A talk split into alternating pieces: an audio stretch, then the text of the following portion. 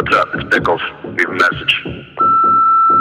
Hey, I'm calling you back. Ooh, she's been a bitch tonight. And by bitch, I mean this rain. No cab, nowhere. So I had to put on the wigs and the heels and the leggings and the hair and take the train to the club. So then I get to the club, looking like a clown parade.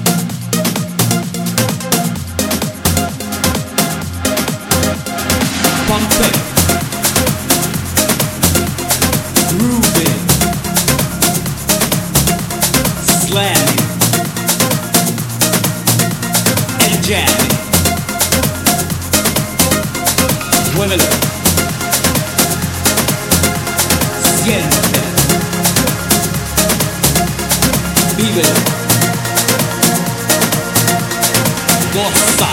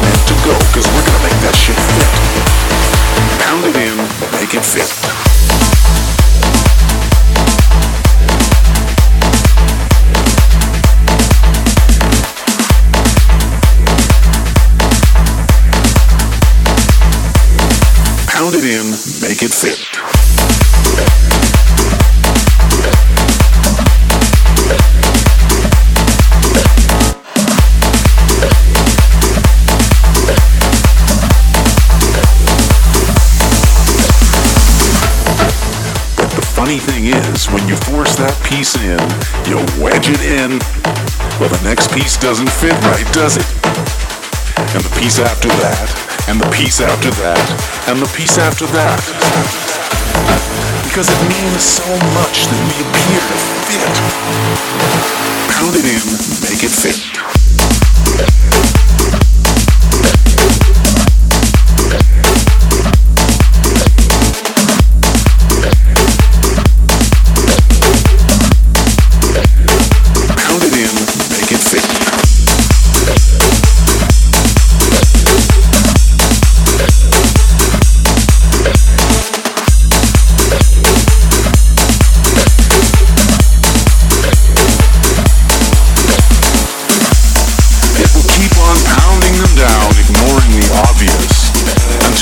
Picture that is so distorted, so upside down, that nobody knows what the fuck picture's even supposed to be anymore.